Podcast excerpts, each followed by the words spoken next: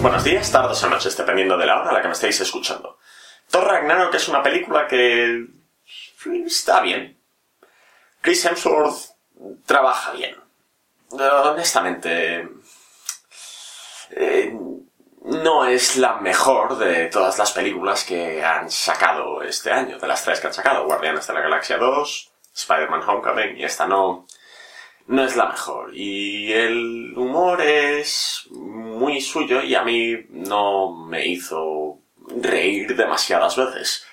De hecho, lo que, lo que más gracia me hizo de la película fue Jeff Goldblum, bendito sea, por- porque Jeff Goldblum es un actor que me parece intrínsecamente divertido, independientemente de cómo esté trabajando delante de la cámara.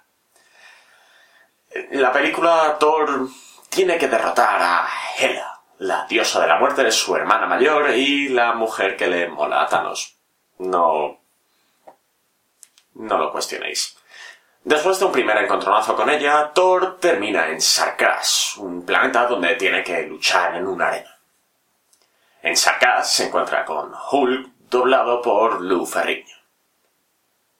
El Hulk original. Y es... Maravilloso. En Sarkaz, a petición mm, forzada del gran maestro, Jeff Goldblum, bendito sea, tiene que luchar en arena contra Hulk. Y si le derrota, podrá volver a Asgard donde peleará con Hela y así salvará a todo el mundo. Como podéis ver, es una trama bastante convencional para lo que son las películas de Marvel. No es que eso sea malo, solo que sabes más o menos qué conversaciones va a haber, hasta cierto punto, y cómo va a terminar la película. Es un poco predecible. No es malo, pero puede, puede ser un problema.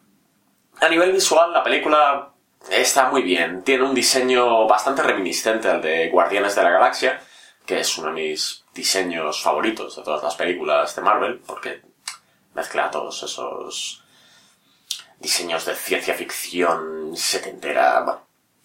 Y a nivel musical, la película también, pues la música ha estado muy bien elegida.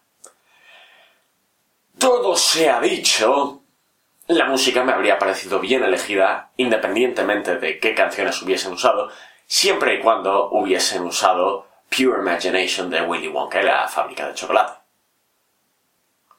Esa es la versión de Primus, pero también es maravillosa. Aunque, bueno, quizás para la secuencia en la que se oye Pure Imagination, solo un hilo musical, habría pegado más One Rose Boat pero no es tan musical y es un poco más psicodélica. A ver, la película está bien. Como he dicho, no es la mejor de las que han hecho. Y el humor es... es muy suyo. Como he dicho antes, a mí no me hizo reír demasiado. Pero supongo que no será lo mismo para otras personas. Descontando a Jeff Goldblum, bendito sea.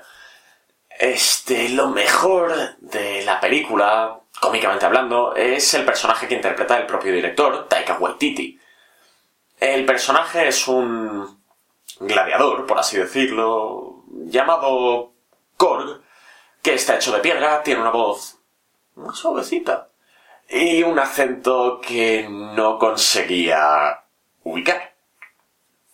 Thor Ragnarok es una película que no es mala y aunque a mí no me gustó especialmente, no me disgustó, y tampoco es que tenga algo malo per se. Simplemente es una película normalilla para lo que es, para muchas de las cosas que se sacan ahora mismo. Es una peli que está bien, pero que a mí me deja un poco ni frío ni caliente.